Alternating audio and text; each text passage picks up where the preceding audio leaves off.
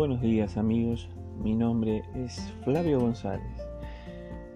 Como miembro de la Iglesia de Jesucristo de los Santos de los Últimos Días, deseo dar a conocer nuestras creencias, nuestra fe, y llamaré este episodio de podcast Redireccionando Almas. Muchas preguntas hacen las personas acerca de nosotros, de nuestras creencias, nuestra religión, y tengo algunas eh, preguntas para dar respuestas. La primera es, ¿los mormones creen en Jesús? Sí, Jesús es el fundamento de nuestra fe. De hecho, preferimos llamar a nuestra iglesia por su nombre completo, la Iglesia de Jesucristo de los Santos de los Últimos Días. El libro de Mormón dice, y hablamos de Cristo, nos regocijamos en Cristo, predicamos de Cristo, profetizamos de Cristo, escribimos según nuestras profecías para que nuestros hijos sepan a qué fuente han de acudir para la remisión de sus pecados. Esta escritura se encuentra en 2 Nefi, capítulo 25, versículos 26. Y otra pregunta que normalmente las personas se hacen es ¿Creen los mormones en la Trinidad?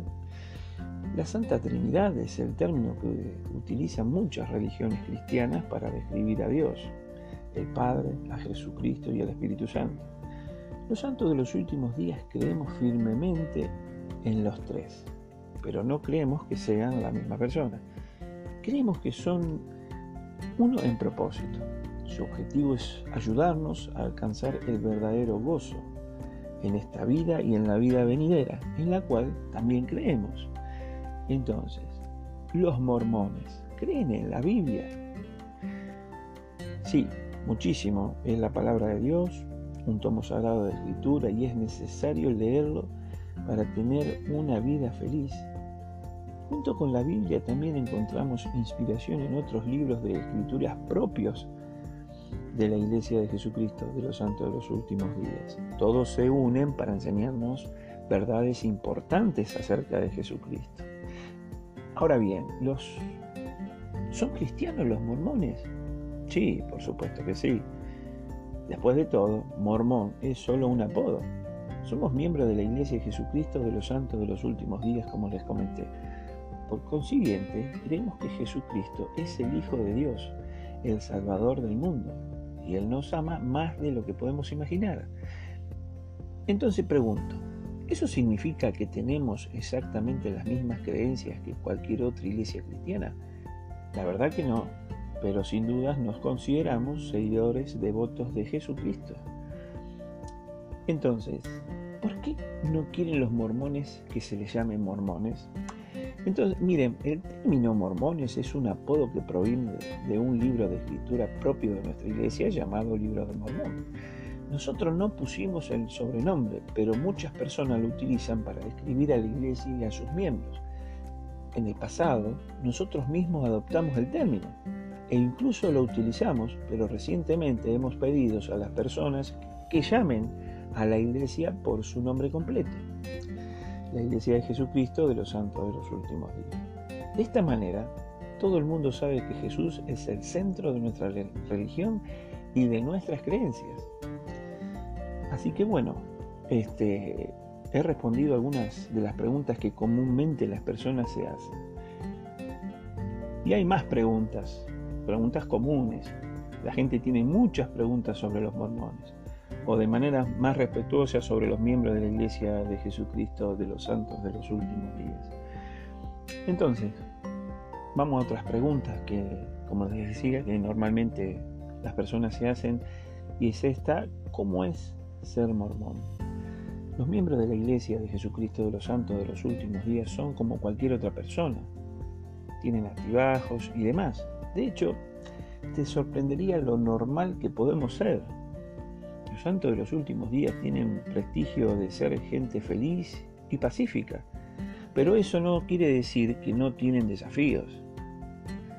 Todos en la vida están luchando una batalla difícil, pero cuando das lo mejor para vivir el Evangelio de Jesucristo, tenés fuerzas y, y paz adicional para sobrellevarlo.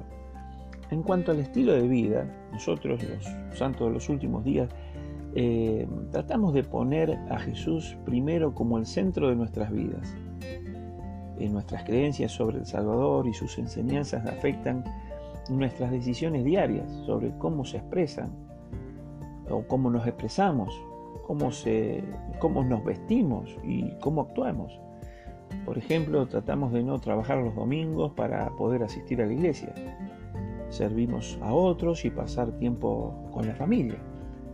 Los miembros fieles de la iglesia no fuman, no ingieren bebidas alcohólicas, ni tampoco participan en juegos de azar.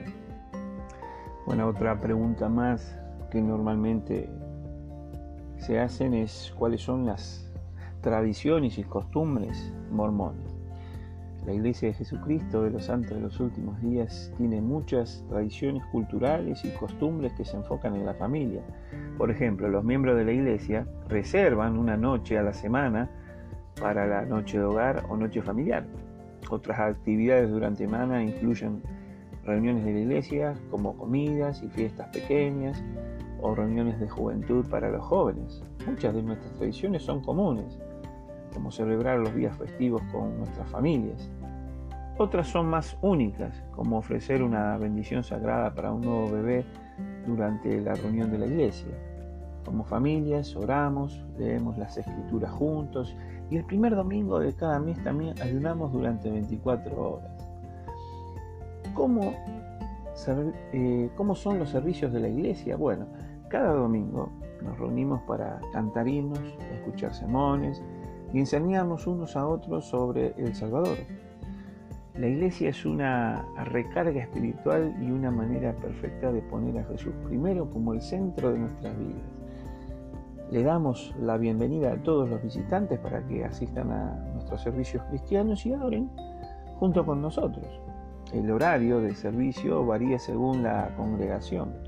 Sin embargo, siempre pueden contar con una reunión principal para todos, seguida por una clase separada por grupos de edad o intereses generales. Bien, ¿por qué ser mormón? La Iglesia de Jesucristo de los Santos de los Últimos Días es un lugar seguro donde la gente puede venir con la esperanza de tener una mejor vida por medio de Jesucristo.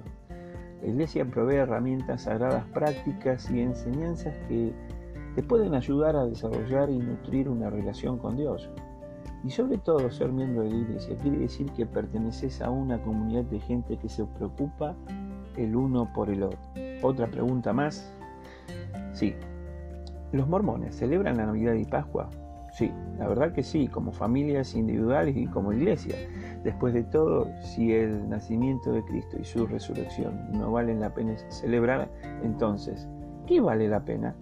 Algunas veces la gente nos confunde con algunas eh, cuantas religiones cristianas que no celebran los días festivos, pero tengan por seguro que nosotros sí los celebramos. Ahora hablando un poquito más acerca del libro de Mormón, les quiero contar algunas cositas, cinco cosas que deben saber sobre el libro de Mormón. Al igual que la Biblia, el libro de Mormón es un registro antiguo que enseña acerca de Jesús. Leer sus historias y enseñanzas pueden acercarte más a Dios y ayudarte a recibir guía para tu vida. Entonces, a continuación, cinco cosas que les quiero comentar. Primero, el libro de Mormón es la palabra de Dios. De la misma manera que Dios habló a Moisés y a Noé en la Biblia, también instruyó a sus profetas en la América antigua. Estos profetas fueron inspirados a llevar un registro de su historia y enseñanzas. Estos escritos fueron compilados por un profeta llamado Mormón. El libro de Mormón enseña acerca de la vida de Jesús y su ministerio y testifica sobre su poder para salvarnos del pecado y la muerte. El acontecimiento más importante del libro de Mormón es la visita de Jesús a la gente de América Antigua.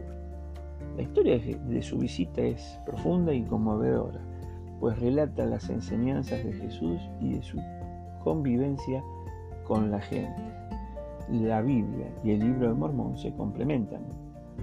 No sé si sabían eso, pero les cuento que al estar enseñando en muchas ocasiones Jesús se comparaba a sí mismo con un pastor.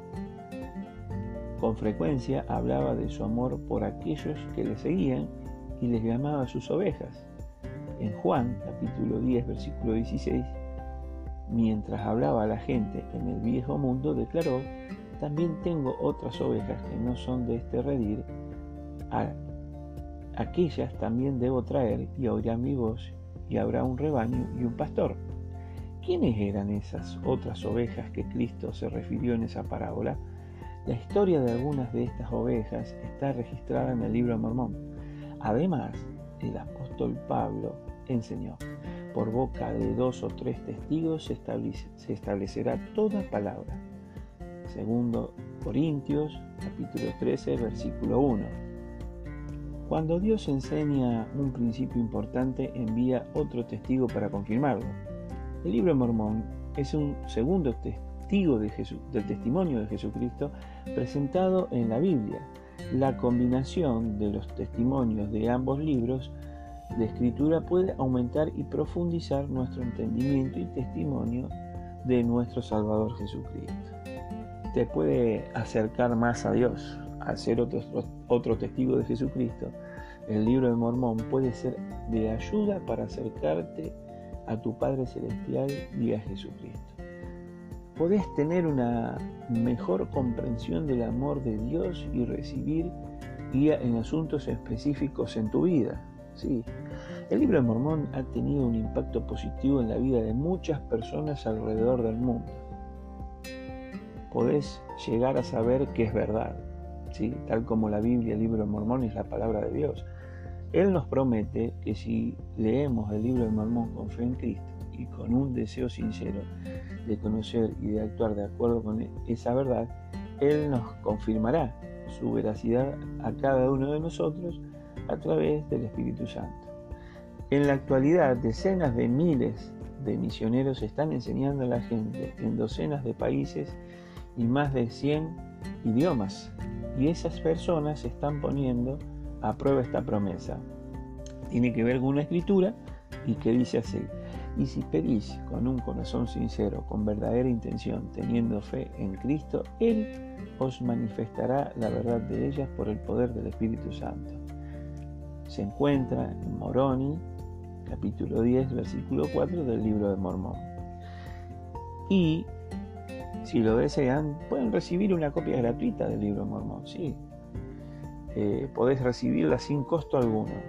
Hay representantes que te pueden entregar personalmente sin importar en dónde vivas.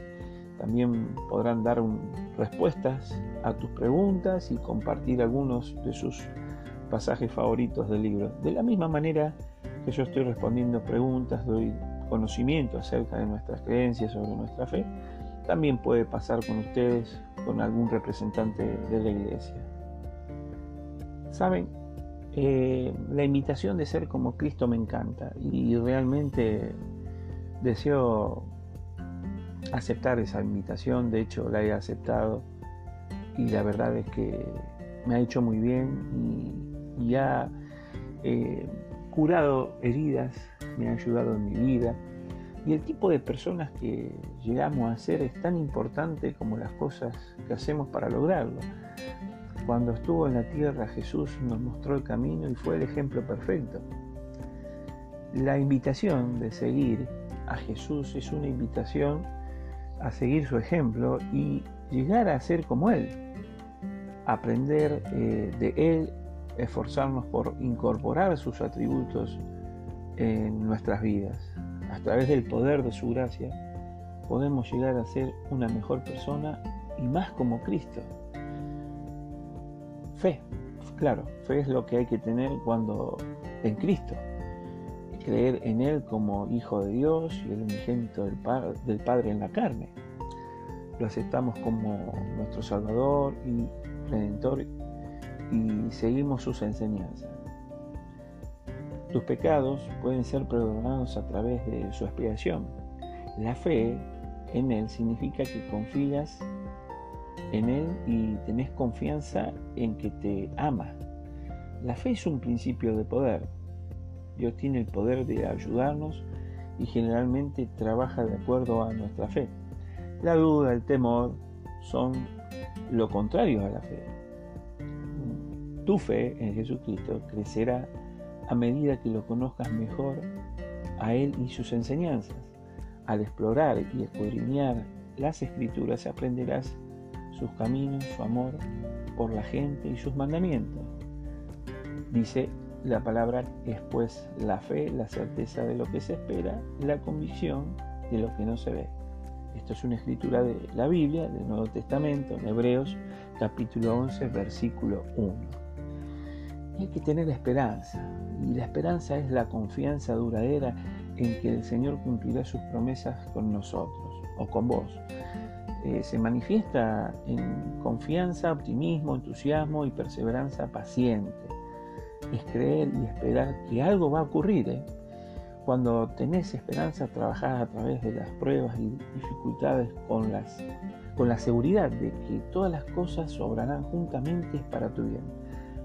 La, esperanza te ayuda a conquistar el desaliento. Las escrituras a menudo describen la esperanza en Jesucristo como la seguridad de que heredarás la vida eterna. Por tanto, debéis seguir adelante con firmeza en Cristo, teniendo un fulgor perfecto de esperanza y amor por Dios y por todos los hombres.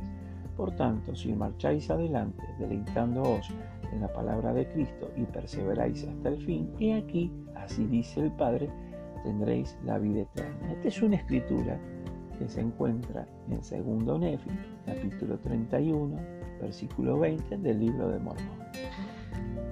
Caridad y amor. La caridad es el amor puro de Cristo e incluye el amor ilimitado de Dios por todos sus hijos. ¡Qué maravilla! Es hermoso esto. Debemos esforzarnos por desarrollar ese tipo de amor. Al orar sinceramente por el don de la caridad, nos podemos esforzar por vivir rectamente y servir a otros. Poco a poco podremos sentir una preocupación sincera por el bienestar y la felicidad de otra gente. Evitaremos sentimientos negativos de odio, envidia, lujuria o codicia. Evitarán juzgar, criticar o decir cosas negativas de ellos. Tratar de entender a la gente y sus puntos de vista, siendo paciente con ellos y tratando de ayudarles cuando tengan problemas o estén desanimados. La, caridad, como la fe, lleva a la acción. Desarrollaremos caridad al buscar oportunidades para servir a otros y dar de nosotros mismos. Y qué bien que hace el servicio y amar a otras personas y ayudarles en sus dificultades y demás. Eh, les comparto esto, la caridad es sufrida, es benigna, la caridad no tiene envidia, la caridad no se jacta, no se envanece, no se comporta indebidamente, no busca lo suyo, no se irrita, no piensa el mal, no se regocija en la maldad, sino que se regocija en la verdad. Todo lo sufre, todo lo cree, todo lo espera, todo lo soporta. La caridad nunca deja de ser. 1 Corintios capítulo 13, versículos del 4 al 8, Nuevo Testamento de la Biblia. Ahora la virtud. La virtud se origina en los pensamientos y deseos más íntimos. Es un patrón de pensamiento y comportamiento basado en normas morales elevadas. Eh, lo que eliges pensar y hacer cuando estás solo y piensas que nadie te está viendo es una medida fuerte de virtud. Las personas virtuosas son limpias y puras espiritualmente. Se enfocan en pensamientos justos, edificantes y santan de sus mentes los malos pensamientos eh, indignos que llevan a acciones inapropiadas. Obedecen los mandamientos de Dios, oran por fortaleza para resistir la tentación y hacer lo que es correcto. Se arrepiente rápidamente de cualquier pecado u ofensa. Comparto algo especial, como todas las cosas que pertenecen a la vida y a la piedad nos han sido dadas por su divino poder, por el conocimiento de aquel que nos ha llamado por medio de su gloria y virtud. Añadir a vuestra fe virtud, y a la virtud conocimiento, y al conocimiento templanza, y a la templanza paciencia, y a la paciencia piedad, y a la piedad afecto fraternal, y al afecto fraternal amor. Porque si en si en vosotros están estas cosas y abundan, no os dejarán estar ociosos ni sin fruto en cuanto al conocimiento de nuestro Señor Jesucristo. Segundo Pedro, capítulo 1, versículos del 3 al 8 del Nuevo Testamento de la Biblia. Paciencia. Ah, la paciencia.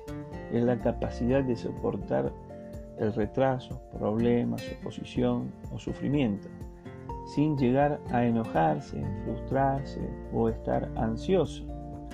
Es la habilidad de hacer la voluntad de Dios y aceptar su tiempo.